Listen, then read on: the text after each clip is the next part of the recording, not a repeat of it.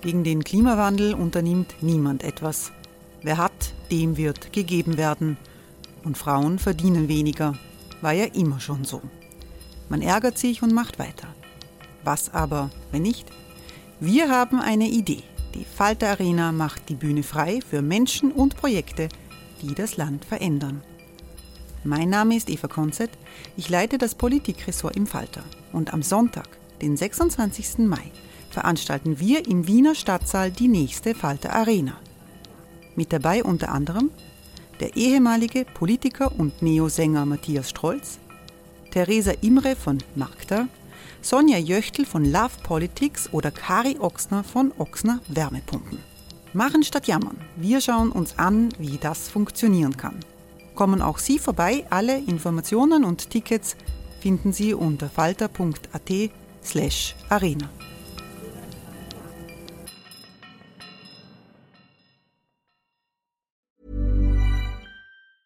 Many of us have those stubborn pounds that seem impossible to lose, no matter how good we eat or how hard we work out. My solution is PlushCare. PlushCare is a leading telehealth provider with doctors who are there for you day and night to partner with you in your weight loss journey. They can prescribe FDA-approved weight loss medications like Wagovi and Zepbound for those who qualify. Plus, they accept most insurance plans. To get started, visit plushcare.com slash weight loss. That's plushcare.com slash weight loss.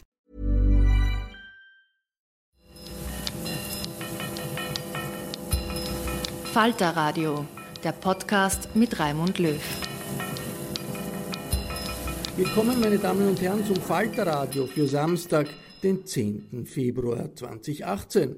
Wir wollen Ihnen heute einen Blick in die Falter Werkstatt bieten und zwar zur unendlichen Geschichte der Burschenschaften der FPÖ und von Türkis Blau. Die Affäre um das vom Falter aufgedeckte Liederbuch mit antisemitischen Hetzliedern der Burschenschaft Germania hat zu einer Gewissenserforschung der Republik geführt. Die FPÖ kündigt eine Historikerkommission zu den eigenen braunen Flecken an. Die wichtigsten Informationen zum Thema Rechtsextremismus kommen seit vielen Jahren vom Dokumentationsarchiv des österreichischen Widerstandes in Wien. Das Dokumentationsarchiv sammelt und bewertet Flugblätter, Plakate und sonstige Schriften aus dem rechtsrechten Milieu.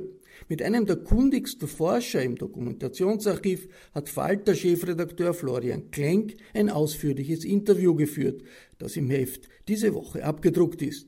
Es geht dabei auch um den norwegischen Terroristen Breivik und um die Ähnlichkeiten zwischen deutschnationalen, rechtsradikalen und islamistischen Dschihadisten. Wir stellen in diesem Podcast das gesamte Interview von Florian Klenk mit dem Rechtsextremismus-Experten Andreas Peham online. Ist das, was man im Fall Landbau erfahren hat, ein auch für euch extremer Fall oder ist das etwas, was man, wenn man da jetzt in den mhm. Aktenordnern graben würde, ständig finden würde in, in mhm. Burschenschaft? Grundsätzlich äh, herrscht auf dem Boden Konventsgeheimnis. Äh, das heißt, es soll relativ wenig nach außen dringen. Es gibt zwar, und da versuchen wir gerade, aber sind wir auch weit entfernt von Vollständigkeit, äh, ist natürlich auch eine Frage der Ressourcen. Es gibt zwar so Festschriften, die sind schon wiederum aber an ein Publikum, nach, also an ein größeres Publikum, nicht nur an, die, an den engeren Bund gerichtet und von daher auch schon ein bisschen anders verfasst in der Sprache. Aber die sozusagen dort, wo sie wirklich Tacheles reden und eben auch singen, an das kommt man relativ selten. Da gibt es eben dieses Konventsgeheimnis, es soll nichts nach draußen dringen. Aber auch die Festschriften, die ja eigentlich äh, ebenso das Repräsentative, gerade zu runden Geburtstagen, 100, 110, 150 oder so weiter, gibt es eben Festschriften äh, und die sind tatsächlich äh, eine Quelle immer wieder gewesen, äh, bis rauf in jüngeren, jüngeren Jahre. Man könnte, äh, wenn man so eine Tendenz absieht, dass natürlich, wenn du eine Festschrift aus den 50er, 60er Jahren hier liest und wie dort über Nationalsozialismus geschrieben wurde, ja, also sehr affirmativ bis hin zu äh, ja, die Verbrechen leugnend. Ja, äh, und dann merkst du natürlich im Laufe der Zeit auch eine Veränderung der Sprache, aber der Grundtenor, nämlich das Wegschieben ja, von Schuld und Verantwortung, das bleibt gleich. Es wird halt nur in der Sprache sozusagen gemäßigter mit einer Ausnahme, das wäre die Burschenschaft Olympia, deren Festschrift war und frei, na, war und treu, kühn und frei oder so, war, egal, äh, müsste man nachschauen. Ähm, die ist im Laufe der Jahre, also vor allem zwischen 89 und 1996, äh, ja, noch extremer waren quasi auch in der Wortwahl. Das heißt, die Olympia um das für den Laien festzuhalten, die Olympia ist die Burschenschaft, der Martin Graf angehört, genau. der Harald, Harald Stefan, Stefan. angehört, der äh, bei der Strache eine, eine Festrede gehalten genau, hat. Genau, Markus Ripfel, der erst vor ein paar Wochen aus der Partei ausgeschlossen worden ist wegen Neonazismus. Die auch die Plattform oder Olympen haben auch die Plattform unzensuriert.at äh, mit, mit, Genau, es ist also eine Co-Produktion sind von mehreren Verbindungen, Gautier oder Höferlis, aber Walter Aspal, der auch technische Mastermind dahinter äh, ist Olympia. Und diese Burschenschaft, kann man die vergleichen mit der Germanien in Neustadt? Schwer, weil es eine akademische ja. ist. Ja? Und es ist grundsätzlich so, dass die penalen Verbindungen ähm, ja, weniger politisch sozusagen aktiv sind, auch nach außen. Nach innen zwar schon, aber auch vorsichtiger langsam. Also da werden durchaus auch Leute angeworben, äh, sozusagen aus den Klassen. Junge, eben Burschen, äh, mit Versprechen von Gemeinschaftlichkeit, eben Kameradschaft, billiger Alkohol, Unterhaltung, ein bisschen Abenteuer, ein bisschen Verschiedenes. Und die Ideologie ist dann oft sozusagen sekundär oder tertiär. Ja. Das heißt, für die Kanzleien, die penalen Burschenschaften sind die, die sich an die Mittelschulen wenden. Genau, akademisch an Wie der wird Universität. Man da? da kommt Udo Landbau, geht ins Gymnasium genau. Neustadt, Militärgymnasium. Und vor allen Dingen in so einer Schule wie das Militärgymnasium, und es gibt auch andere Schulen, gerade in Kärnten, so ein HTLs, wo es viele Überschneidungen gibt, auch im Lehrkörper mit der Burschenschaft, ja, wo es äh, manche von, von der Direktion abwärts äh, ja, hier Altherrenschaften gibt und so. Und wo es natürlich auch aus der Perspektive mancher Schüler ratsam sein kann, da reinzugehen. Ja. Um eine bessere zum Beispiel, zum, zum, zum Beispiel, zum Beispiel, ja. Ähm, das heißt aber noch nicht, dass man dann den Weg zur akademischen dann auch weitergeht. Immer wieder wird das Beispiel Michael Häupl genannt, Ruger Krems. Ja ich weiß jetzt nicht, ich habe jetzt nie gelesen, was sozusagen seine Motive waren, da reinzugehen, aber nehmen wir mal an, das war genau das Vorpolitische, ja, ja.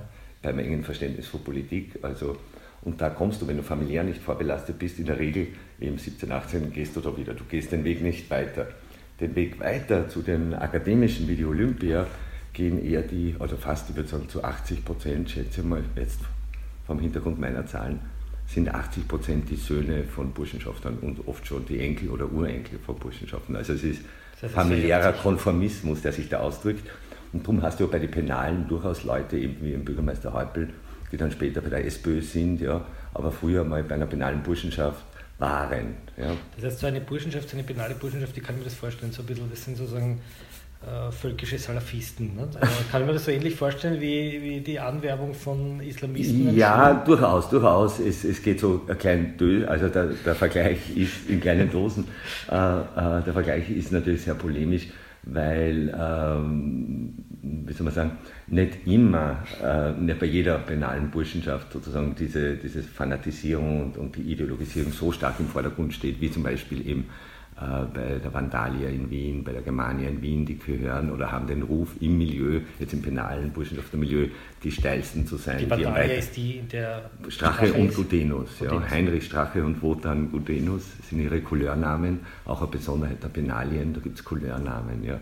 Aber zurück zur Frage, akademische Burschenschaft eben, wenn man die Olympia mit der Germania vergleicht. Wie gesagt, die Germania ist im Unterschied zur Olympia äh, weniger tätig nach außen, also im Ort schon natürlich, aber dort sehr, wie soll ich sagen, nicht so politisch explizit wie die Olympia. Ja, ihren, der Kampf sozusagen, die Weltanschauung, der Kampf für das Deutschtum, all das, das baut langsam auf. Ja, und da kann man zu jedem Zeitpunkt natürlich immer wieder auch noch raus. Das heißt, die Beneler sind, wenn man sie mit dem Pfadfinder vergleichen würde, die Wölflinge. Ne? Genau, ja. genau, genau. Und ein Teil der Beneler, und genau, und da kann man durchaus auch raus. Ja. Ein Teil der Beneler geht dann, und wie gesagt, das sind dann die vor allem familiär vorbelasteten, äh, aber auch welche, die vielleicht so in der Bindung so eng dran gebunden dem, äh, dass sie nicht mehr raus wollen können, äh, die gehen dann weiter zu den akademischen. Die Germania ist jetzt mal grundsätzlich eine penelisch ja, ja. Das heißt, die, die dieses Liederbuch singen, was ja. sind das? Das sind lauter Schüler gewesen. Äh, Schüler bzw. alte Herren. Also wir unterscheiden eben, es gibt drei Stufen. Der Fuchs, das ist das erste, das äh, kommt vom lateinischen Feces und genauso werden es behandelt. Ja. Dann, und das, ich glaube, ist offensichtlich, welcher welcher System äh, da, dahinter steckt und was das soll.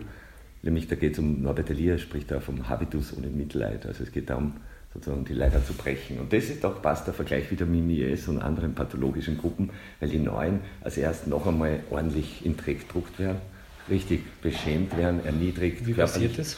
Ah, naja, da sind wir halt auch auf Erzählungen angewiesen und auf Geständnisse und Berichte. Das harmloseste, und das ist das, was auch nicht abgestritten wird und darum äh, alles andere wäre Spekulation, solange wir keinen Beweis haben. Äh, aber ich habe schon Schlimmeres gehört, aber das harmloseste, was Sie wie gesagt auch zugeben, ist der Trinkzwang. Ja, das schaut so aus, äh, am, Verbindungshaus ist ja alles streng ritualisiert, ja, überhaupt kein Platz für Spontanität, hat auch was Kontraphobisches gegen Angst. Ja. Und die Füchse werden sozusagen Quora Publico gezwungen, Bier oben reinzuleeren auf Kommando, und, äh, aber dürfen nicht aufstehen. Und das halt so lange, bis sie mehr anders, überall anders rausrinnt, zur allgemeinen Belustigung, eben diese immer Beschämung und das Lachen. Ja. Und jetzt kommt es aber, wenn du durch diese Hölle durchgehst, ja, ein Jahr lang, dann wirst du, wenn du das schaffst, wirst du sozusagen geburscht, ja, vollwertiges Mitglied. Ja, und dann hast du wiederum einen Fuchs, einen Leibfuchs ja, unter dir und jetzt geht der durch die Hölle. Und so geht es immer weiter, immer weiter, wobei äh, natürlich auch nicht bei jeder Verbindung, aber das finde ich einen wichtigen Zusammenhang, je weiter rechts die Verbindung, also äh, desto gewalttätiger auch nach innen, desto äh, Sie selbst nennen das also Schneid. Ja, mit dem ideologischen Rechtsaußen ist sozusagen im Milieu mehr, mehr ein Schneid verbunden. Ja. Äh, also bestimmte das heißt, Form auch der was, Männlichkeit. Das heißt, das, was wir nach außen sehen bei den Schlagenden, das Fechten ist gar nicht die einzige sozusagen Grausamkeit, sondern es gibt eine psychologische und, genau, eine, genau. und eine, eine viel tiefsitzendere genau, pathologische Art und Weise. Genau, und das Fechten ist in dem ganzen Mechanismus, in dieser eben Zurichtung oder Herstellung eben von diesem Habitus ein ganz wichtiges und als solches wird es auch von Burschenschaften genannt, Erziehungsinstrument. Ja. Und was auch eingeräumt wird, und das zeigt sich sowohl historisch als auch äh, aktuell, äh, dass äh, durch diesen Aufbau eben von Probemitgliedschaft und dann eben diese Selektion, diese Erniedrigung, das hat ja auch die Funktion, und das wird eingestanden, unliebsame sozusagen Leute draußen zu halten oder die, auf der einen Seite die Lauwarmen, die nicht würdig sind, aber auch die uns feindlich gesonnen sind, die uns quasi aushorchen wollen. Das heißt, du gehst, so wie bei der Neonazi-Gruppe, gehst nicht rein, weil du äh, Straftat begeben musst. Ja? Klar, das bindet dich an die Gruppe. Zu einer Burschenschaft gehst du nicht rein als zum Recherchieren oder als, aus welchen Gründen auch immer, also nicht äh, kooperierte Gründe, äh, äh, gehst du nicht rein, weil du ein Jahr eben durch diese Hölle musst. Ja, man, wer tut sich das an? Ja? Aber das schreckt genau die ab und das macht die Burschenschaft eigentlich zur idealen Organisationsform, Organisationsform für ja, illegale politische Betätigung.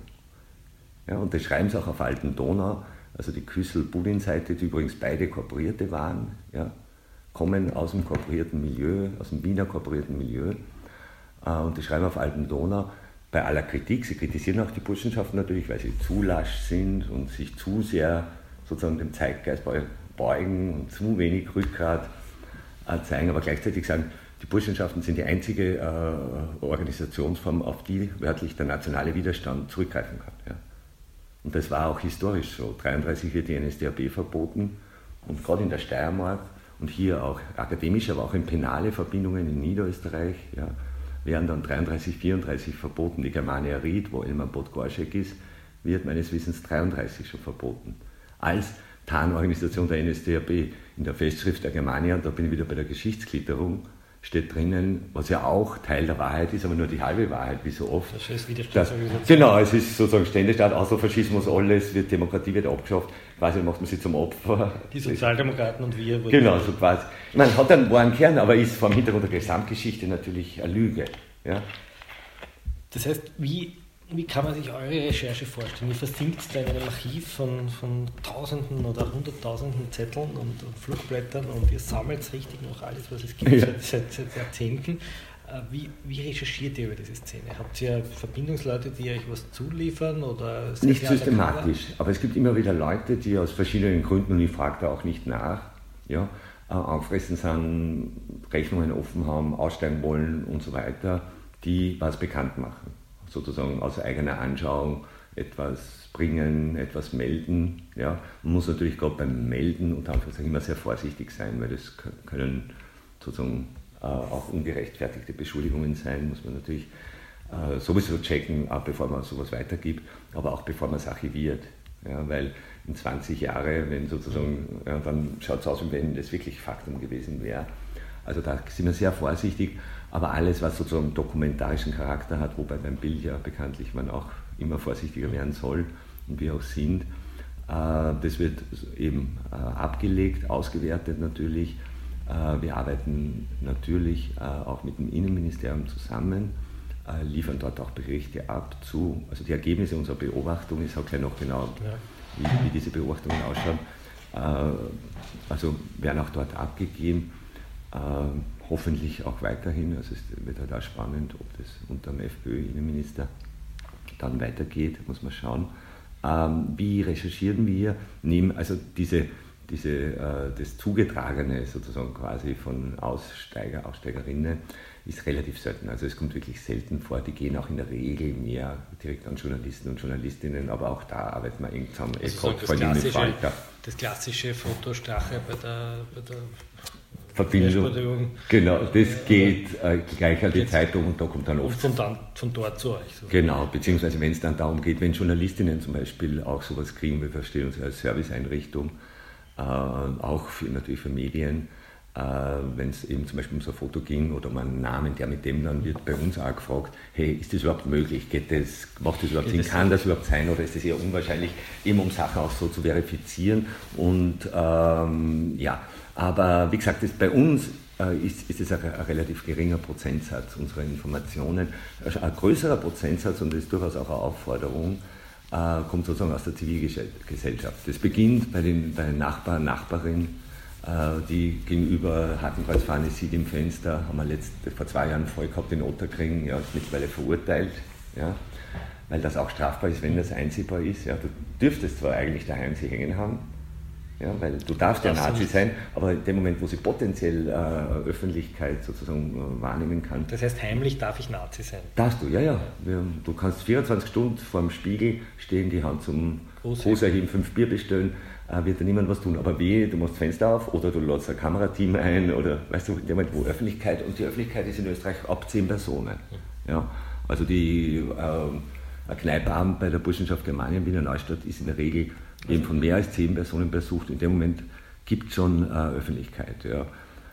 Ähm, also ja, das sind halt eben ähm, Informationen von Leuten, die etwas beobachten, äh, die was melden. Und hier auch, auch da sehen wir uns wieder Servicestelle, gerade in Wien weniger, aber gerade in ländlichen Regionen haben wir es leider immer noch oft, ist zwar besser geworden in den letzten Jahren, aber bei manchen Behördenteilen, egal ob Justiz, also Staatsanwaltschaften, aber vor allen Dingen Polizei, ähm, ja, eher mit Unwilligkeit zu tun. Ich will da nicht immer gleich Komplizenschaft oder irgendwas vermuten, sondern auch typisch, ja, Arbeit will nicht, ist zu klar. Also, Schon das, wieder Nazi-Geschichte. Genau, zu wenig Bewusstsein auch, dass das keine Bagatellen sind, dass Verbotsgesetz Verfassungsrang hat, dass das ganz wichtig ist. Und da sehen wir uns schon auch als Stelle, wo eben so untätige eben Beamte quasi kommen dann zu uns und wir können eine Ebene drüber, zum Beispiel gleich beim LVT, also Landesamt, äh, quasi eine Instanz drüber gehen, aufgrund unserer Kontakte.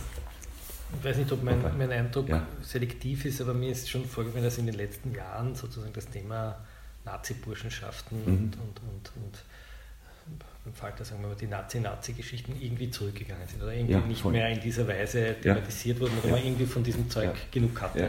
Ich glaube, die große Welle des äh, Handbuchs des Rechtsextremismus und das jetzt mit den Büchern von Schasach, die ihr, glaube ich, äh, auch sehr intensiv mitrecherchiert habt. Ja, voll, die basieren viel auf unserer Recherche. Ja. Äh, auf einmal ein Interesse wieder entsteht, weil, mhm. weil die FPÖ wieder regiert.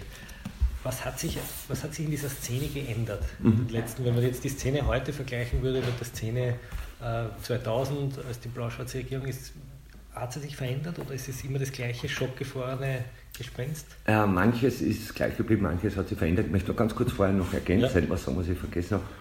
Nämlich, äh, und eigentlich unser Hauptteil unserer Recherchen äh, sind, äh, ist, also und auch darauf sind wir stolz, äh, wir haben äh, eigentlich seit den späten 80er, frühen 90er Jahren jede, fast, nein, jede wäre übertrieben, das kann man nicht sagen, aber zumindest auf gedruckter, also in Zeitungsform, äh, Journal, Magazinform, alles, was von rechtsextremer neonazistischer Seite in Österreich in einer größeren Auflage bis zehn Stück produziert. Also das haben wir da. Ja. Das heißt, ihr sammelt jedes Flugblatt sozusagen? Flugblatt, Zeitschriften, was es gibt. Woher Natürlich, man das? Nein, die würden uns nicht, nein, nein, die würden uns, das kriegst du nicht ja. in der Trafik, das sind äh, sozusagen ähm, auch die Aula gibt es nicht offen, sondern nur an Abonnenten, Abonnentinnen und ist ganz klar, die würden uns nicht das schicken. Das heißt, wir haben Leute, auch aus der Zivilgesellschaft, die, uns nahestehen, die das abonnieren und dann bringen. Ja, und das werten wir aus und dann berichten wir drüber. Äh, und hier natürlich kommt zunehmend das Internet rein, auch als sozusagen Beobachtungsfeld, weil sich viel äh, von der Propaganda, aber auch von der Kommunikation natürlich aufs Internet sozusagen Ist in sozialen Medien hauptsächlich? Neue soziale Medien, ja. Eine Zeit lang, es gab so eine Übergangszeit, wo die, die Homepages äh, auch in Österreich stark, also auch von Neonazi-Seite äh, betrieben wurden und dann äh, auch die Blogs, aber zunehmend heute, sagen wir so ungefähr, das ist jetzt für Deutschland und Österreich wert, dass 80 Prozent der, der, jetzt wirklich hart rechtsextremen, also neonazistischen Inhalte sind, werden über neue soziale Medien das heißt Facebook vor allem? Oder? Vor allen Dingen, wobei die eben auch zu VK wechseln, äh, sehr, weil sie dort langsam später, aber doch auch bei Facebook sozusagen hier äh, äh neue VK oder andere Pol das russische also Facebook das russische. quasi, ja. wo es äh, erst gestern Markus oder heute Markus Riedfeld geschrieben hat, dass er jetzt dort eben, er ist ja schon vor längerer Zeit hingegangen, weil es dort weniger Zensur gibt. Ja.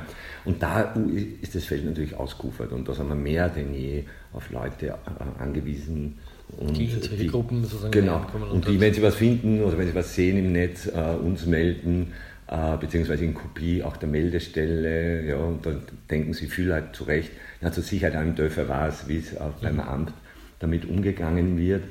Äh, ja, so viel zur Recherche, aber da bin ich ja schon bei der Veränderung. Das hat natürlich auch die sozusagen die Vielleicht technologische. Kurz, ja. Sie haben sich früher anders genannt, haben einen anderen Namen ja, gehabt. Das war der Heribert Schiedl. Ja, äh, lange, über zehn Jahre. Über zehn Jahre, man durfte den, den, richtigen Namen nicht einmal gescheit wissen. Ja, ja, ja, nein, aber leider haben in, in der linken Szene doch viel zu viele gewusst und so ist er auch dann bekannt worden dazu später äh, oder gleich. Äh, na, die Wahl ist, ich glaube, auf der Hand. Also wenn man in dem Milieu recherchiert und ich habe zwischen 1993 und 2003 äh, tatsächlich auch in der Szene recherchiert, aber immer nur punktuell. Die ja, Szene nie, undercover sozusagen. Genau, genau.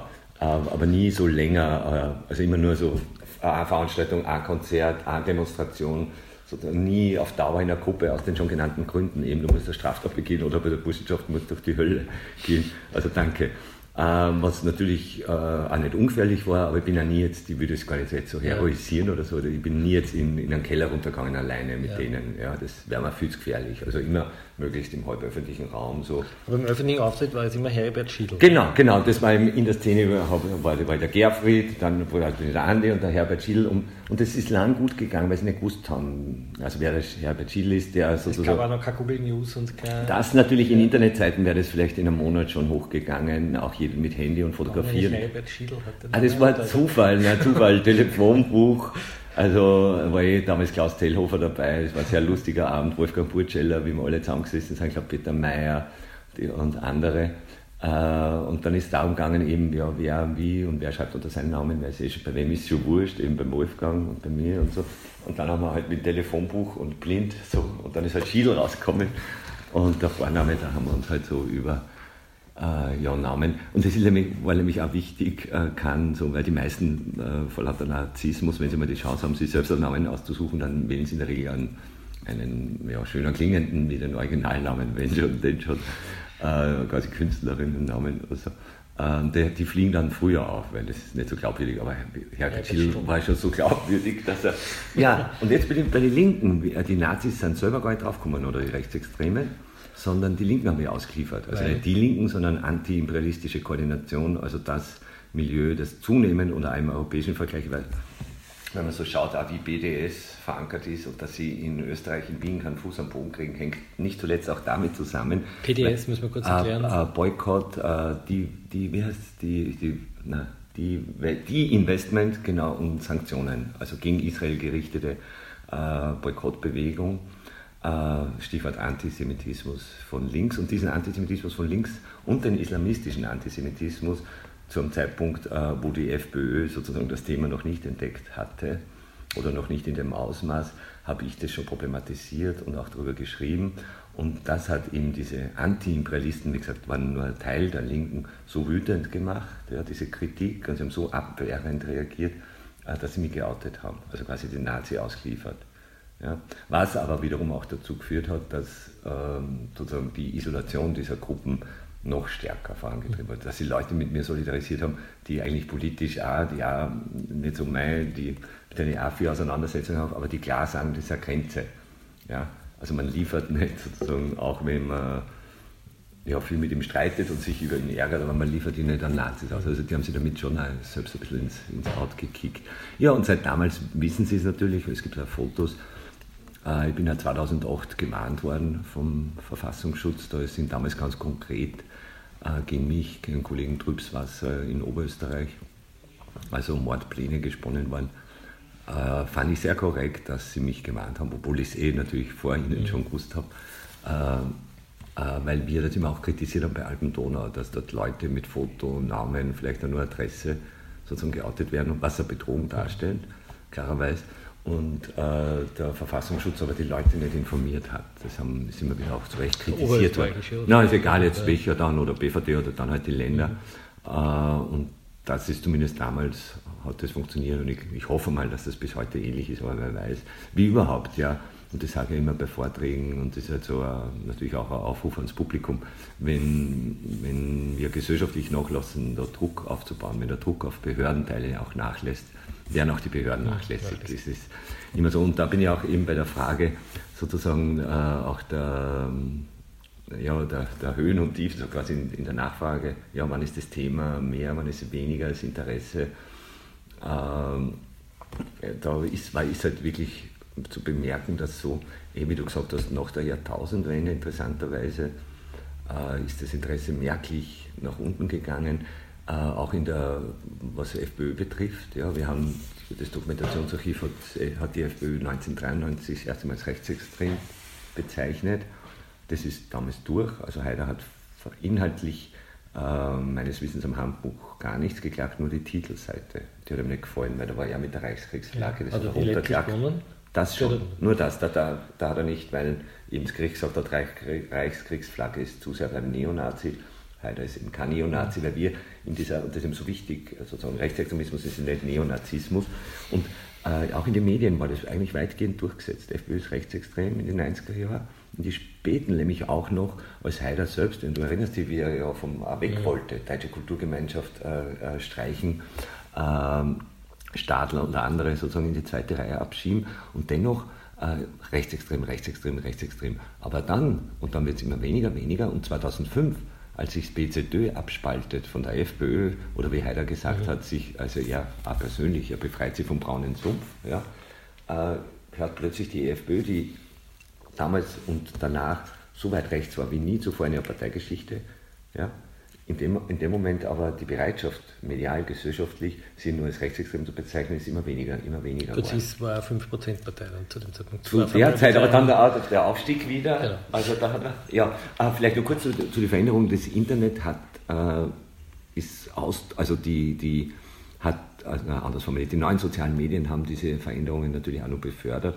aber die haben schon viel früher auch eingesetzt, eben schon in den 90er Jahren, nämlich weg von starren Organisationen, größeren hin zu loseren Zusammenhängen. Ja, so, Kleine äh, Schwarm. Genau, genau. Schwärm. Führerloser Widerstand wird das in der Szene genannt und äh, ist in Österreich vielleicht nicht in dem Ausmaß wie in Deutschland oder anderen Ländern jetzt adaptiert worden von der Neonazi-Szene, aber dann eben im Internet, wie sie dann überall so Kameradschaften aufgepoppt sind, wobei man da natürlich auch aufpassen muss, äh, nicht jede Homepage ist gleich oder jeder Blog oder halt jede Facebook-Seite ist gleich eine, äh, eine große Bedrohung oder eine große ja. Gruppe. Ja, da haben wir schon.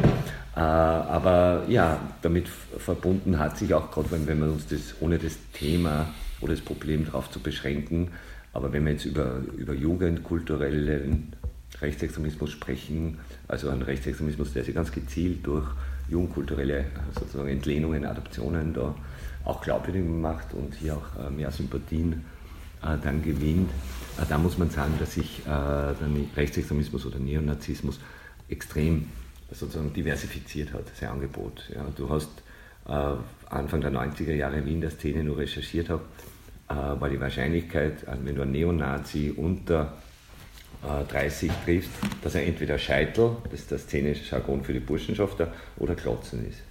Ja, das waren sozusagen die beiden Möglichkeiten. Sozusagen ein Küssel oder irgendein Skinhead. Genau, genau, wobei der, ja, Küssel eben, genau, eher Scheitel, genau. Äh, und äh, auch durchaus arbeitsteilig an die Szenen. 2003 die Kundgebung, ich war damals dabei als Gerfried, ähm, sozusagen herinnen am Heldenplatz am 13. April 2002, wo die Skinheads gegen Wehrmachtsausstellung demonstriert. Meine. Das Bild für Götter, wirklich, da stehen die Klotzen, zum Teil ganz junge, Zwölfjährige, mit einem Schild, Großvater war kein Verbrecher. Und ihren Doc Martens mit der roten Genau, ne? genau so ja. damals haben sie so ausgeschaut. Aber rundherum, also diese Arbeitsteilung äh, fand ich ganz spannend, äh, lauter Burschenschafter mit Ordnerstreifen. Sozusagen die Scheitel passen auf die Klotzen auf. Das drückt auch eine Hierarchie in der Szene aus. Ja? Äh, und die alten Herren haben es den Jungen ja verboten, mit Band und Mütze da teilzunehmen. An der Demo jetzt sind es ohne, aber wir erkennen es an die Schmisse und die anderen im Anzug und Scheitel und die anderen eben Klotzen. Ähm, ja, und diese äh, natürlich auch, also Jugend Aber da waren die irgendwie, da waren die sozusagen, ich war damals auch auf der Demo, oder ich habe das ja. beobachtet, das war eine Randgruppe, hat man das Gefühl gehabt, oder? Die, war, die Skinhead. Ja, oder die Leute, die dort gestanden sind, das waren sozusagen irgendwie Sonderlinge, ne? Ja, aber sie waren äh, nicht ungefährlich. Gerade rund um Wien hat es damals in den 90er Jahren auch massive Gewalt gegeben, zum Teil auch in Wien, ja äh, wie ich nach Wien gekommen bin, äh, regelmäßig Schlägereien, sogar am Schwedenplatz. Da stammt ja. das Foto her, wo man einen gewissen äh, René Schimmernick sieht, nämlich Das war ein, glaube ich, 91, äh, eben beim Café Westend oder 90, ja. Das war sozusagen die Hochzeit äh, auch des äh, wirklich gewalttätigen, organisierten Neonazismus. Man kann sich das halt auf YouTube anschauen, wo es lernen, wie es mit Holzstecken hingeht. Genau, Wehrsportübungen, dann die Angriffe aufs alte Flex in der Ahnstraßen, dann die eben äh, wirklich Massenschlägereien im Prater, äh, am Schwedenplatz, ja, wo sie dann auch die, die betroffene Seite, also türkische Jugendliche organisiert haben, ja, Red Brothers sozusagen als Gegenwehr gegen die Neonazi-Angriffe. Ähm, war das die Küstel, war das sozusagen zum Teil die Küstel? Zum Teil, zum Teil, aber es war so groß, ja, auch die Szene damals äh, und auch auf der Straße doch viel präsenter als heute. Also das war nicht alles mehr Küstel, also das war auch wirklich viel Unorganisiertes ja. Viele von diesen Leuten, wenn ich es richtig verstehe, sitzen heute jetzt in den Kabinetten. Genau, die früher bei der FAPO waren. Und das Bindeglied zwischen beiden, also auch so zwischen der Neonazi-Zeit und auch schon währenddessen und heute der Kabinettskarriere oder FPÖ-Parteikarriere, ist die Burschenschaft. Ja. Also darum sprechen wir nicht bei allen, also wir differenzieren ja auch Burschenschaften selbst noch, so von Scharnierorganisationen. Sie verbinden so das eben nicht vom, eigentlich noch Verbotsgesetz sozusagen, oder vom Verbotsgesetz bedrohten Neonazi mit honorigen äh, Milieus und neuen Persönlichkeiten. Beispiel Olympia, wir haben Martin Graf, Harald Stephan und auf der anderen Seite laden sie zu ihrem Stiftungsfest 2005 David Irving ein, Holocaustleugner, bekannter Neonazi. Und das meint diese Scharnier und das ist doch eine österreichische Besonderheit. In dem Ausmaß gibt es meines Wissens woanders nicht. Ja. Und das macht natürlich die Szene stärker. Ja. Die Neonazi-Szene für sich, wenn sie so für sich wäre, mhm wäre nicht so ein großes das Problem. Das heißt, die Neonazisierung kann irgendwie sozusagen rauströpfeln in die politische Genau. Szene. Und grundsätzlich muss man ja sagen, bitte mich nicht falsch verstehen, soll das auch so sein. Keiner wird als Neonazi geboren und muss ein Leben lang Neonazi bleiben. Die Grenze, die das Verbotsgesetz zieht, soll ja durchlässig sein. Mhm. Ja? Nur muss dann schon auch die Frage erlaubt werden, ich sage das immer, ist natürlich sehr polemisch, aber hat auch, glaube ich, doch einen wahren Kern, äh, inwieweit eben gerade Strache und andere auf, auf diese anspielen, inwieweit die FPÖ ein geeigneter Ort zur Resozialisierung ehemaliger Neonazis sein kann. Also keine zähmende Funktion, sondern eher eine verharmlosende und Das ist die Frage. Das ist, ich meine, es gibt, und ich kann es nicht quantifizieren, wir können in die Leute nicht reinschauen und ich finde grundsätzlich, äh, es wiegt sozusagen, was jemand macht und natürlich auch sagt. Schon klar, das Wort gehört da auch dazu. Ähm, und es besteht ja die Möglichkeit, dass man sozusagen vom Neonazi Cool fact a crocodile can't stick out its tongue. Also, you can get health insurance for a month or just under a year in some states. United Healthcare short term insurance plans, underwritten by Golden Rule Insurance Company, offer flexible, budget friendly coverage for you. Learn more at uh1.com. sich mäßig zum Rechtsextremen, ja. Aber es besteht auch die Möglichkeit, und davon wissen wir, weil das auch ein Konzept ist der Neonazi-Szene, das sogenannte Frontkonzept, stammt so Anfang der 90er Jahre. Warum? Weil das Verbotsgesetz in Österreich damals verschärft wurde und die Neonazis gewusst haben, und sie haben recht gehabt, und das zeigt halt die Zahl der Verurteilungen. Ich weiß nicht, wie es, seitdem ist Küssel, glaube ich, dreimal verurteilt worden. Das ist ja verschärft und unter genau, auch dahingehend, indem man die Strafen ein bisschen runtergesetzt genau, hat. Genau, ja. dadurch ist mehr zu Verurteilungen gekommen. Ja. Du kannst jetzt äh, vielfältig, teilbedingt, auf Geldstrafen, also wie normal im Strafrecht. Und das war wichtig. Äh, tatsächlich sind die Verurteilungen deshalb gestiegen und die Neonazis haben das natürlich auch gewusst. Die Repression ist stärker geworden, Anfang der 90er Jahre. Und äh, ja, Frontkonzept, Frontpapier ist eine Reaktion darauf, was steht da drin, auch das von den Linken abgeschaut, aber ist ja natürlich banal, äh, sozusagen der Entrismus, den die Trotz, äh, trotzkistische Seite macht, in die Sozialdemokratie dort reinzugehen und die nach links zu ziehen. Das gibt es natürlich auch bei Neonazis, wobei hier noch eine zweite Funktion dazukommt, nämlich äh, rein in die FPÖ und das Vorfeld, weil man dort Schutz oder sich Schutz vor behördlicher Verfolgung erhofft. Ja? Und da war das größte Beispiel zwei Jahre später, also größte, äh, das herausragendste oder das prominenteste Beispiel, äh, die Friedhofschändung in Eisenstadt. Zwei Neonazis, ringfreiheitlicher Jugend, ja, ist dann nicht gleich aufgeflogen, waren dann auf der Flucht und so weiter. Äh, einer der Täter dann später nach seiner Haftstrafe wieder in die Neonazi-Szene und für Alten-Donau noch einmal verurteilt. Also da haben wir da gesehen, rund um eben Eisenstadt und so weiter, hey, da gibt es Neonazis in legalen Strukturen. Ja? Wie ist das heute mit den, nehmen wir die identitäre Bewegung her? Genau. Das, kann man das, Strache lobt ja die identitäre genau. Bewegung und sagt, das sind eigentlich anständige anständige junge Leute, die sich da für ihr Vaterland engagieren. Ist das vergleichbar mit einer Neonazi-Szene der 90er Jahre? Hm, nicht unbedingt, also auch vom Äußeren. Das bin ich nur mal übernehmen ja sehr viele linke äh, Codes ja, linke genau, Aktionen. Genau, hat. genau. Und das meine ich ja mit der Diversifikation, auch jugendkulturell sind die nicht eindeutig zuordnenbar. Das sind nicht Skinheads. Mhm. Wobei überhaupt die Jugendkultur oder Subkultur des Skinheads relativ bedeutungslos worden ist im Vergleich zu früher. Äh, also sie lassen sich jugendkulturell nicht mehr so zuordnen, auch vom und das ist ja auch was Positives. Ich finde ja eh, man soll nicht vom Aussehen, weil früher hat das Vorteil, also eben auch zum Vorteil geführt, dass alle Skinheads Neonazis sind. Heute muss man mehr genauer hinschauen, aber man erkennt es sozusagen nicht mehr am Äußeren. Äh, die Codes äh, eben wurden erwähnt, linke sozusagen Elemente oder Entlehnungen aus der Subkultur. Also ja, genau, genau. Das ist, sind doch eher linke Protestformen. Ja, das hat sich schon angekündigt mit den autonomen Nationalisten, ja, Neonazi-Gruppierungen, vor allen Dingen in Deutschland und Osteuropa, die, und das war wirklich ein Bruch und das ist eine Veränderung, auch die wir beobachten in Österreich, noch nicht in dem Ausmaß, aber doch auch, nämlich, dass Neonazis sozusagen jetzt äh, insofern radikaler werden, als sie auch die Polizei angehen. Ja? Äh, davor war es in der Regel so, und das wird da jeder Beamter bestätigen, wenn sie fragst, warum hast du die Linken mehr, aber die Rechten, wird er das sagen, über die Rechten brav salutieren wir, ich sage, hab acht und bleibt stehen. Ja, das gilt aber nicht mehr. Ja, also äh, da ist schon äh, auch mit dem Abschauen von, von linken Protestformen auch sozusagen äh, die Frage, wie, wie aggressiv geht man die Polizei an, wie sehr äh, gehorcht man so. Da hat sich äh, etwas auch verändert und das macht die Szene natürlich attraktiver, weil so dieses Rebellische glaubwürdiger wird. Ja. In die 80er Jahre, wenn sie einen Neonazi hinstellt und den Rebellen herauskehren lässt, haben alle gelacht, weil also da war nichts rebellisch dran, ja, weil sofort immer die Unterordnung war und, und, die, und mittlerweile ist das ein bisschen glaubwürdiger geworden. Und gerade die Identitären auch mit ihrem, ja, durchaus auch bei allem Konformismus und Altbockernem, und ich halte sie nicht für neue Rechte, ich glaube, dass die Bezeichnung verharmlosend ist und ihnen entgegenkommt. Sie nennen sich selbst so, sie behaupten den Bruch, den ich in der Form nicht sehe. Und wie gesagt, ein Bruch, und das zeigt ja die FPÖ und die Debatten, kann nicht nur darin bestehen, dass man sagt, ich bin mehr oder quasi ich distanziere mich, ja, nicht, nicht auf Bekenntnisebene, sondern es müsste auch äh, politische Folgen haben. Und da, wenn man sich den Diskurs der Identitären anschaut, sieht man, braucht man nicht jetzt Politikwissenschaftler sein oder Historikerin, äh, sehr schnell den ja, alten Rechtsextremismus und im Fall der Identitären, wie wir eben sagen, auch den, den Neofaschismus. Ja.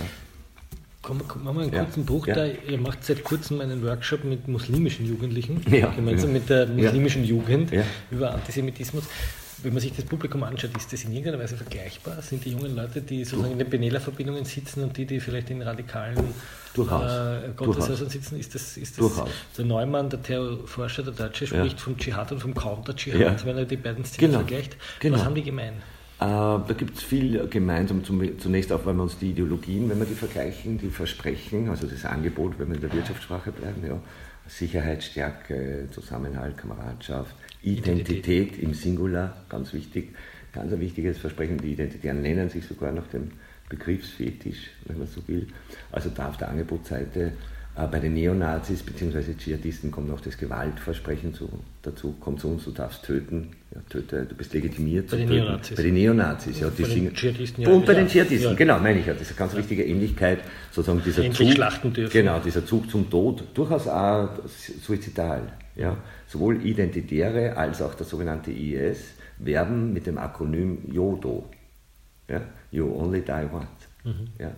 Äh, bei den Identitären ist dann noch Yoko Mishima drauf, ein spanischer Neofaschist, der einen Putsch. Das heißt, die äh, sind sich eigentlich verwandter als die beiden. Durchaus, auch diese Todessehnsucht, dieses Morbide, das Schwarze, ja, und da spricht, und das ist das Fiese dran, ja, da schlachten sie schon auch beide, ja, sozusagen Adoleszente, äh, Pubertierende, auch Sehnsüchte, Ängste aus. Es gibt, erinnern wir uns an die eigene Adoleszenz, es gibt diesen Zug äh, zum Dunklen, zum Morbiden, zum Gespenstischen. Mein Lieblingsautor mit 13 war Kafka, ja, bin versunken, ja. Das hat irgendwas, das hängt mit der, das würde jetzt zu weit führen, hat entwicklungspsychologisch durchaus eine wichtige Bedeutung. Aber was es auch gibt, ist eine Suizidspitze ja, zwischen 14 und 18. Die dann erst mit ab 80 wieder erreicht wird. Ja. Und genau, und das ist eben so unverantwortlich. Ja, und da fahren die rein mit dem Diskurs, Joni Taiwans, Tod ist super, der Held, der sich opfert. Also das haben wir sowohl im Dschihadismus als auch im Neonazismus, was wir auch haben. Ich kann nicht Arabisch, aber bin ganz eng mit Rüdiger Lohlka, der mir das bestätigt hat, der diese Lieder der Dschihadisten also auch übersetzt, also analysiert. Und in beiden, ganz oben, ist das, ist das Wort Reinheit, rein. Also ganz ein starkes Versprechen, das beide machen. Äh, ähm, eben Freiheit von Uneindeutigkeit, Freiheit von Ambivalenz, das Reinheitsversprechen. Und in der Not, darum ist das Feuer bei beiden so wichtig, wird halt, ja, brennt man dann das rein. Ein, ein Volk, ein Reich, ein Führer, ein Gott. Genau, das wäre sozusagen die Ergänzung.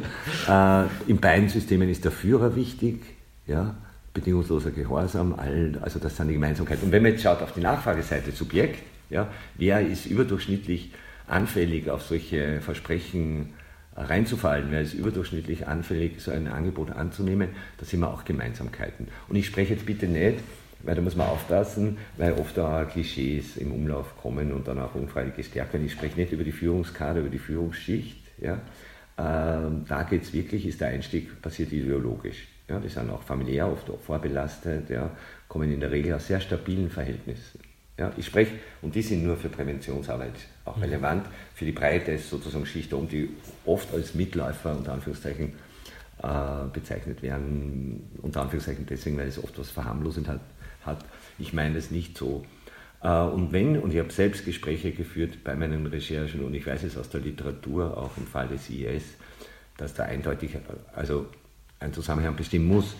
100 Prozent ja, derer, die da sozusagen reinkommen, sind 100 Prozent, also alle, haben als Kinder von klein auf Gewalt erfahren. Ja, das heißt, sie sind sozusagen wirklich diese geschlagenen Hunde, wo es eben diese vielen Klischees gibt, die, und das ist auch spezifisch männliche, jetzt unter Gender, also nicht Sex, sondern Gender-Aspekt, also kulturelles Geschlecht, soziales Geschlecht, dass halt Männer sozusagen solche Gewalterfahrungen von klein auf dann in der Adoleszenz anders verarbeiten. Nicht alle natürlich, sonst hätten wir andere Probleme, aber sozusagen vom, vom unerträglichen Status des Opfers, der Passivität zum Täter werden. Ja. Und das, das hast du eben bei, das, bei diesen Gewaltformen ganz stark. Also wirklich, ohne, ohne dass es, natürlich ist er, bleibt er Täter Täter, aber beginnend bei Anders Breivik, wenn ich nicht die, die Traumatisierung mit vier, fünf Jahren im Kopf habe, verstehe die Tat nicht. Ja? Und es braucht aber, Stichwort Breivik, eben beides. Es braucht die, die, den Wahn, den individuellen Wahn, aber, und darum ist Breivik der erste Internetterrorist, es braucht das Echo, den sozialen Wahn, der ihm sozusagen aus dem Kastel entgegen, vor allen Dingen, weil er ab 2005 nicht mehr raus können hat, weil er so paranoid war. Und dann verstärkt sie das.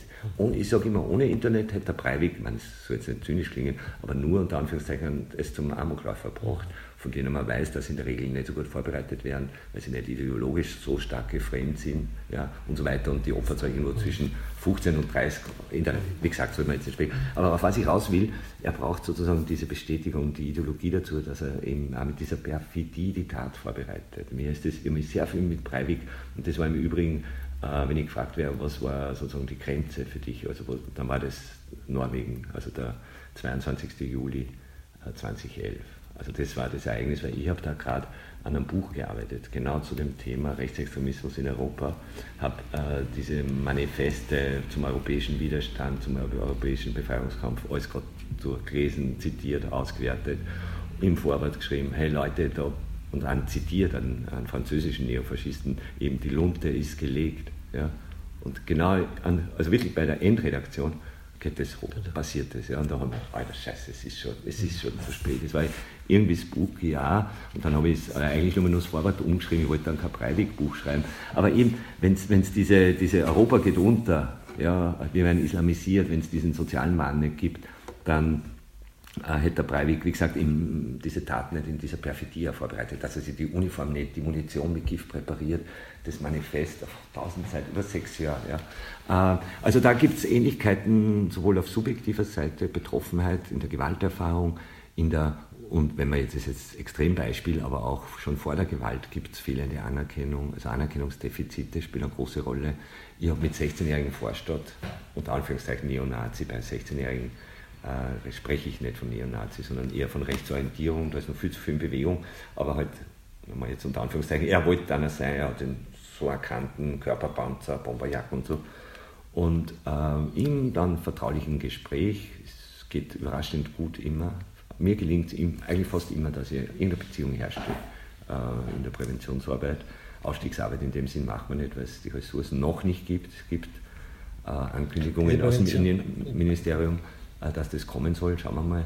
Äh, und der hat mir glaubhaft versichert und in vielen Varianten, aber so deutlich, habe ich es dann äh, eigentlich nur einmal gehört, aber in vielen Varianten ähnlich. Und er sagt zu mir, und wirklich, also der harte Junge, der den ganzen Tag so kaum sich hat und so recht schon mitgearbeitet hat, aber dann sagt er zu mir, und dann merkst du auch die, die Emotion, das Gesicht zucken und der Körperpanzer lockert sich und er sagt, er ist noch nie gelobt worden.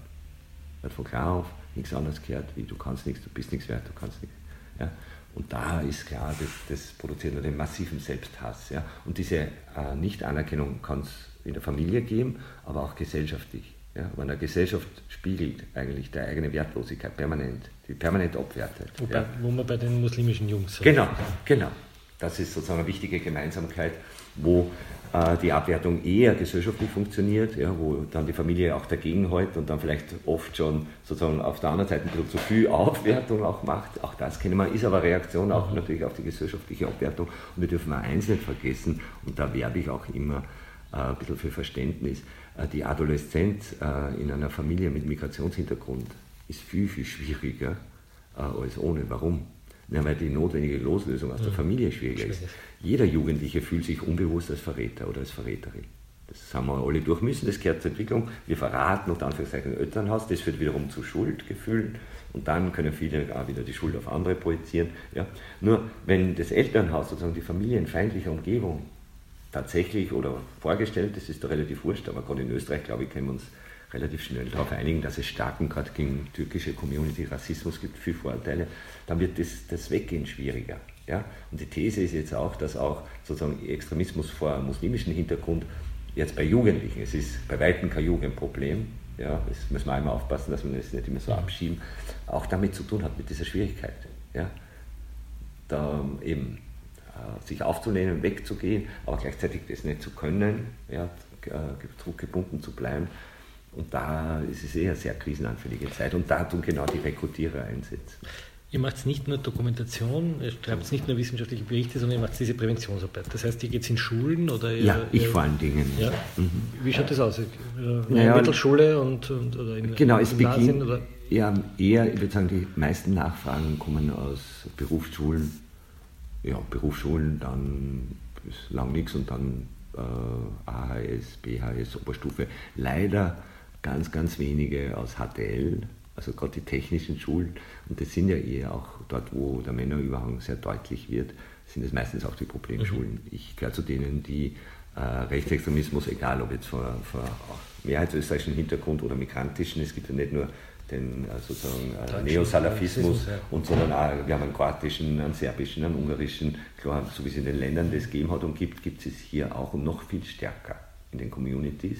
Klar, weil es auch gegen Rassismus immer auch eine Reaktionsform ist auf tatsächliche oder gefühlte Ablehnung. Gerade bei den Grauen Wölfen ist es sehr deutlich, die da prozentuell mehr Zustimmung haben als in der Türkei. Ja, klar, ja, Leute, die hier geboren sind, äh, vielleicht in zweiter Generation da schon aufwachsen, trotzdem sie wieder so stark nationalistisch identifizieren.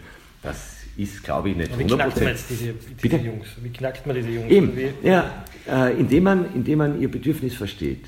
Ja, nach nach, äh, ja, ihre Verletztheit, ihre, ihre, sie sind verletzt, sie fühlen sich diskriminiert, sie brauchen zunächst einmal einen Raum, wo sie das artikulieren können. Ja. Und die Schule ist selbst ja oft Teil des Problems. Sie will keinem Lehrer, keiner Lehrerin zu nahe treten. Ja. Aber allein schon als Institution reproduziert sie soziale Ungleichheit, ja, klarerweise, wie das ganze Bildungssystem. Und ähm, ja, und da ist es eben wichtig, gerade in dem Raum Schule, sozusagen zunächst auch in der Präventionsarbeit, und das betrifft alle, zunächst einmal beginne ich quasi, wo sind wir Objekte von Diskriminierung und Vorteil. Ja, und das kann ich auch mit mehrheitsösterreichischen Berufsschülern machen. Ja. Ich war in Langenlois, also in Krems, und habe mit acht Maurer-Berufsschülern zum Beispiel als Langenlois Workshop gemacht. Ja. Und da muss ich natürlich sagen, und das war wirklich eigentlich unter Anführungszeichen Neonazi-Gruppen. Ja. Und aber ist auch dort, manchmal keine großen Erfolge braucht man nicht warten, aber zumindest diese, und das ist eines der, der, der Bildungsstile auch, so ein Perspektivenwechsel, dass sie quasi verstehen, wie es Was der Person geht. Na, da in dem Fall, ich ja. sage, wo, wo fühlt euch ihr diskriminiert, kennen die oft nicht, ja, aber wo habt ihr das Gefühl, dass andere auf euch runterschauen? Und um das geht es. Geht Was um, antworten die dann? Ja, die Gymnasiasten vom Kremser Gymnasium von der siebten, die jetzt, wenn man es vorbei, also sie, sie spüren es, wie gesagt, muss nicht tatsächlich sein, mhm. aber sie, was es schon ausdrückt, und das wissen wir, es gibt ein Wort dazu auch in der Soziologie, Klassismus, ja, der Sozialrassismus, ja, gegen die, unter Anführungszeichen, Unterschichten, ja. Ähm, das ist Realität. Insofern werden sie, wird ihr Gefühl schon einen wahren Kern haben. Das gibt es und gerade unter Schüler, Schülerinnen gibt es ganz stark, ja, sozusagen auch die Distinktion die Besseren gegen die Schlechteren, zum Teil ja in den Schulen. Wir haben jetzt letztens ein Kollege äh, erzählt von einer HTL in Oberösterreich, wo WLAN eingeführt worden ist und wo die, Schul, äh, die Schüler, Schülerinnenvertretung verlangt hat von der Direktion ein abgestuftes System des WLAN. In schnelle WLAN kommst mit einem Notenschnitt von 1, kommt bis 1,9, dann das mittlere und die schlechten Schüler. Selber, die Schülerinnen selber. Ja? Also das zeigt natürlich auch, wie in so einer Schule politische Bildung funktioniert, nämlich gar nicht. Mhm. Weil und das ist auch mein Verständnis von politischer Bildung. Nicht zu wissen, weniger zu wissen, muss man auch wissen, Institutionen, aber eher so immer Einstellungserhaltungsfrage.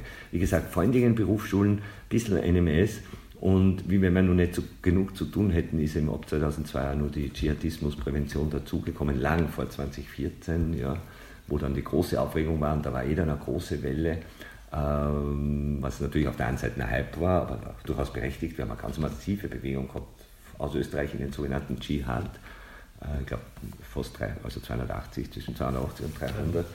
Äh, äh, das Problem ist halt, äh, muss ich auch sagen, das Unterrichtsministerium, ähm, die, die, die Wertschätzung, die man dort erfährt, auch finanzieller Art. Wie ich angefangen habe, habe ich alle Stunden, ich, jede Schule, ich konnte Schulen in ganz Österreich besuchen und bekam das vom Unterrichtsministerium bezahlt. Wenig überraschend, 2002 werden diese Stunden limitiert auf 15.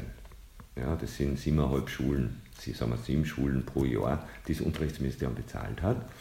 Das heißt, ausgerechnet die Regierung, die immer wieder sagt, man muss also gegen den Extremismus ankämpfen, dann kürzt diese Stunden. Genau, nein, es war 2002, da war es blau, schwarz-blau. Und dann sind. Okay. Genau, 2002. Ja. Äh, da würde ich sagen bezeichnend, aber genauso bezeichnend, und da trifft das jetzt, äh, das ist dann nicht äh, wieder erhöht worden nach 2006, sondern ganz im Gegenteil, voriges Jahr oder vor zwei Jahren noch einmal gekürzt worden auf 10 Stunden. Das heißt fünf Schulen. Ich habe im Jahr Einladungen so um die 40 Schulen. Ja, wie eigentlich immer Beträge reden wir da eigentlich? Da reden wir pro Einheit um 36 Euro. Ja. Also ein Glas kommt auf 70, auf 72 oder 80 also Euro. Zweistellige Beträge. Genau. Also die werden Workshop für Workshop bezahlt, das ist kein großes Ding. Äh, und das halte ich wirklich auch vom Hintergrund, dass es eben so kleine Beträge sind, äh, ja, auch für einen Ausdruck von, eigentlich wollen wir nicht, dass du das machst. So kommt mir das vor. Ja? Und ganz kurz noch, ja. wird das DÖF subventioniert, jetzt machst weil wir wollen es ja machen. Ich finde es so wichtig, die Präventionsarbeit. Und ich gehe jetzt in der Arbeitszeit. Also fünf Schulen zahlt das Ministerium, 35 äh, bis 40 Schulen mache ich in der Arbeitszeit gratis, weil sonst würden es wahrscheinlich, an, und weiß ich, würden nicht nachgefragt. Gerade mit der mhm. Schulautonomie kam nicht mehr Geld in der Regel mhm. in die Kassen. Ähm, das heißt, das Dokumentationsarchiv subventioniert das Unterrichtsministerium zurück und das geht natürlich auf Dauer nicht und darum habe ich begonnen, jetzt ein bisschen weg vom, von den Schulen, vom Regelsschul, aber ich will mit Jugendlichen arbeiten und die brauchen es eh mindestens genauso zur überbetrieblichen Lehrlingsausbildung. Ja, und eher von der Zuständigkeit AMS und dann die einzelnen ja. Anbieter, wo ich jetzt äh, die Ressourcen halt von dort abziehe, da ist ja nicht einzig auf Dauer. Jetzt habt ihr ein Subventionsgeber das Innenministerium, für das ihr Berichte schreibt. Genau. Sozusagen als Genau. verlängerter staatlicher Arm. Genau, da gibt es einen Vertrag. Jetzt sitzt dort als Minister äh, ein Vertreter einer Partei, die das DÖF sozusagen, oder erstmals, ne, das ist der erste blaue Innenminister. Mhm, das hat einen nicht gegeben, Das erste Mal ein, ein Vertreter einer Partei, die euch sozusagen ganz offen heute wieder höbelt, äh, sagt, ihr seid Propaganda. Eine, Propaganda, eine, eine, eine linksextreme Propagandaorganisation. Ausgerechnet er, der, kannst du erinnern, damals äh, das Foto äh, für die FPÖ-Wahlpropaganda-Video, wo er äh, einen Filmausschnitt vom Heldenplatz genommen hat, März 38, und behauptet hat, im Wissen, dass es nicht ist, der, dass das der Julius Raab ist, ja, der einen Hitlergruß macht. Dann ist er vom ORF, ja, Herr Höbel, das ist nicht der Raab, und er sagt drauf, ja, ja, es war ein filmischer Gag. Ein Historiker. Ja. Ja. Und da frage ich mich auch bei der Universität, bitte, ist das im Vereinbar mit dem Selbstverständnis? Also da muss man schon die Mhm. Universität einpflichten, immer so einer als Professor. Na wurscht. Und der unterstützt uns Propaganda. Ja. Aber auch der auch, Kickel oder die Ja, ja. Jetzt äh, Legion, ja. hat euch sozusagen.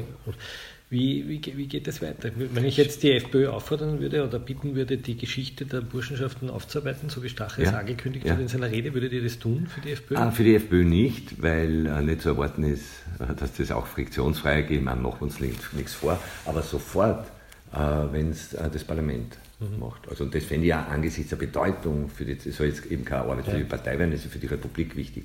Wenn man weiß, die Ge- Vorgeschichte Nationalsozialismus, Nationalsozialismus, Umgang, Weiterleben, Integration, äh, Rekonstruktion, Rekonstruktion äh, Wiederaufbau des, des dritten Lagers und so weiter.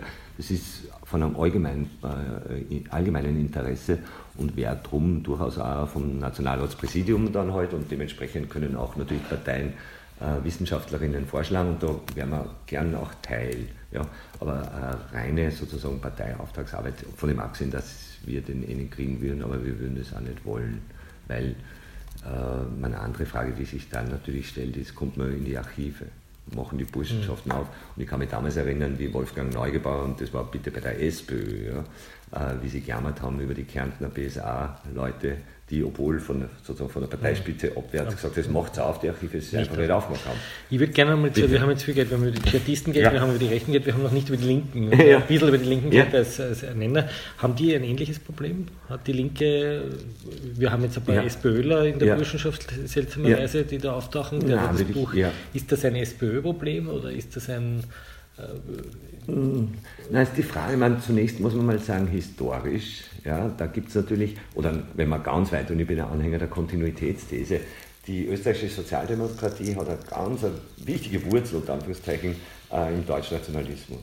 Ja, bekanntlich Engelbert Bernersdorfer, Viktor Adler und Georg Ritter von Schönerer sind gemeinsam Linzer Programm 1880. Ja. Erst 85 als der Schönerer, der war vorher schon Antisemit war, aber 85 dann explizit diese, diese eben antisemitische Forderung allem voranstellt ja, ja, und sagt, die Lösung der Judenfrage ist quasi alles, treten äh, Bernersdorfer und Adler aus, wobei der Bernersdorfer immer ganz gute Kontakte äh, in, zu den deutschvölkischen und dann später Nazis gehabt hat, nach wie vor. Ja. Und auch beim Begräbnis von Bernersdorfer äh, Nationalsozialisten dabei waren und auch noch gesagt haben, ja, quasi ihn auch haben, ich glaube Mitte der 20er Jahre. Also es gibt diese deutschnationalen Traditionen in der Ersten Republik, in der SPÖ rein, äh, damit auch aber die antisemitischen Traditionen, gerade wenn du SPD und, äh, und Sozialistische Partei in Österreich vergleichst, also Deutsche Österreich, äh, wirst du sehen, dass die österreichische viel antisemitischer war, auch in ihrer Propaganda, auch im Vorwurf an die christlich-sozialen verjudet zu sein. Sogar die Nazis haben sie nur als verjudet versucht darzustellen. Also so ähnlich wie die KPD in Deutschland, so antisemitisch. Nach 45, und das ist das, was natürlich bis heute nachwirkt gewissermaßen, steht die SPÖ vor einem Problem. Äh, viel mehr als bei der FPÖ sind, ist, sind die Eliten sozusagen gekappt. Ja, die Intellektuellen mehrheitlich dem linken Parteiflügel, mehrheitlich jüdisch, der, also akademischen Hintergrund, sind tot oder im Exil. Ja? Und jetzt äh, stellen wir uns, meine, das können wir uns nicht so unmittelbar, aber sinngemäß so vorstellen, äh, die äh, im inneren Exil zurückgebliebene, arisierte Mehrheit Sozialdemokratie sitzt jetzt da. Ja, die lästigen revolutionären Sozialisten, Juden, Intellektuellen sind jetzt eh alle weg. Und jetzt geht es aber darum, ab 48 wird die deutsche Industrie verstaatlicht. Ja, Proporz, ja, schwarz-rot, schwarz-rot, schwarz-rot. SPÖ steht wirklich nur sinngemäß vorstellen, es gibt aber Belege. Ja, Julius Braunthal schreibt äh, in seiner Autobiografie davon und andere, die nämlich immer gewartet haben im Exil, dass sie eingeladen werden, zurückzukommen, das neue Österreich aufzubauen. Ja. Und die vor die Wahl gestellt. Eben laden wir unsere Genossen, Genossinnen ein, die zwar linker sind als wir, die zwar jüdisch sind, mehr nicht alle, aber viele, ein zurückzukommen. Und wir hätten, wir brauchen sie ja eben.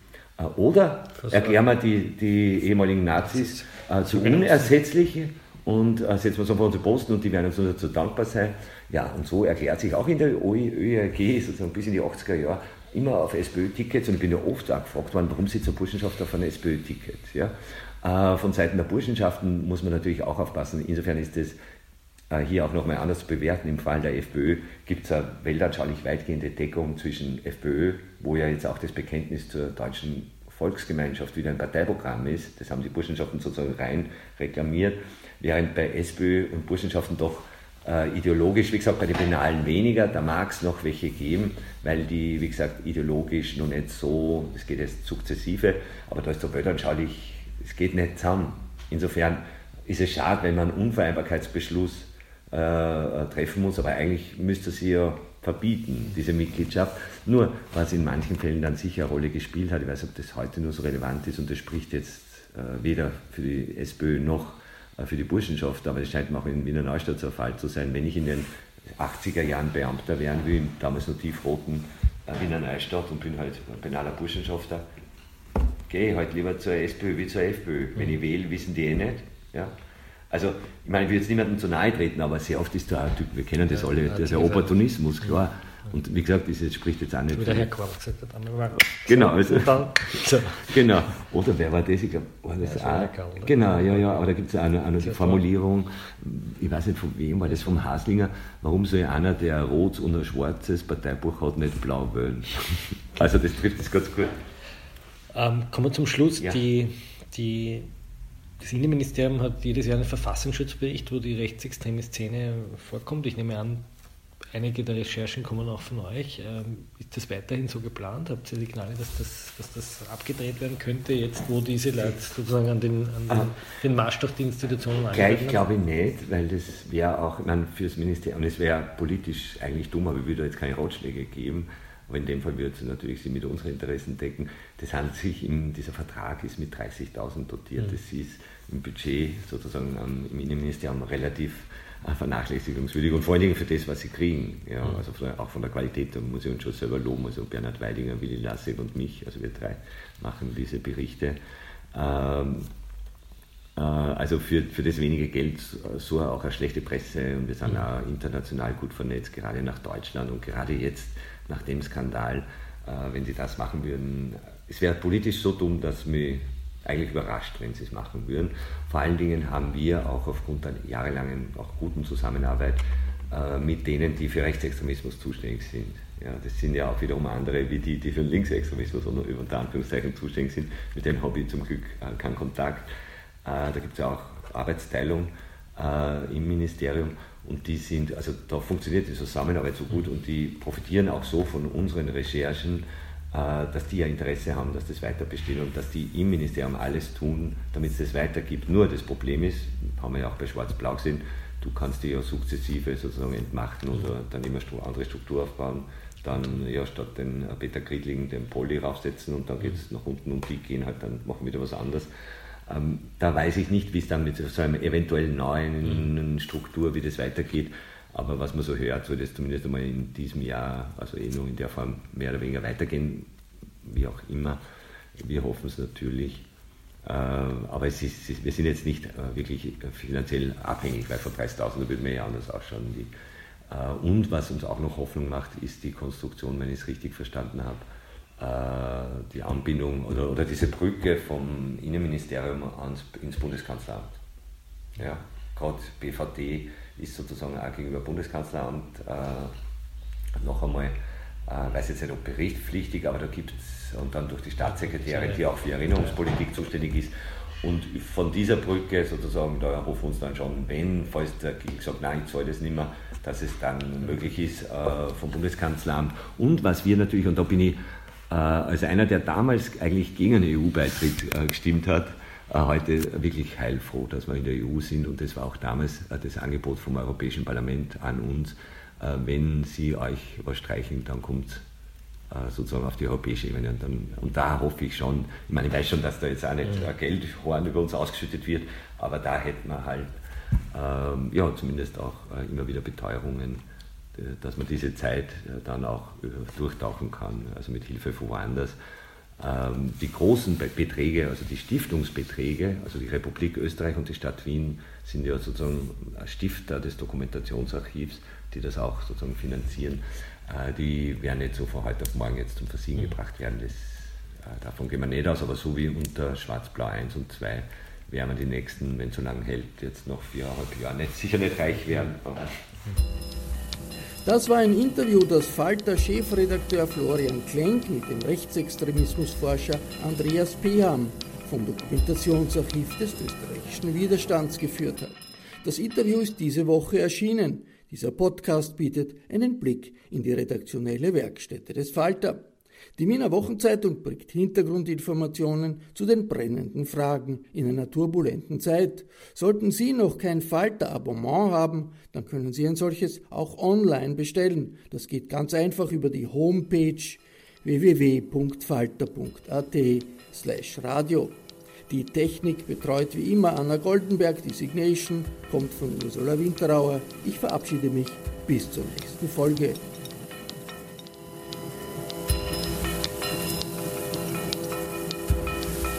Sie hörten das Falterradio, den Podcast mit Raimund Löw.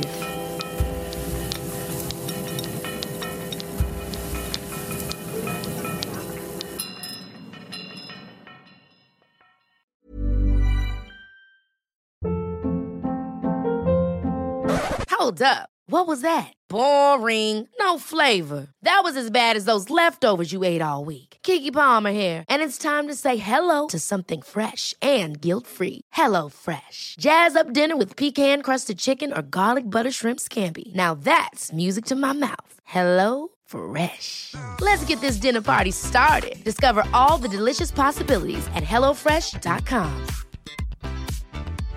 Hey, it's Paige DeSorbo from Giggly Squad. High quality fashion without the price tag. Say hello to Quince.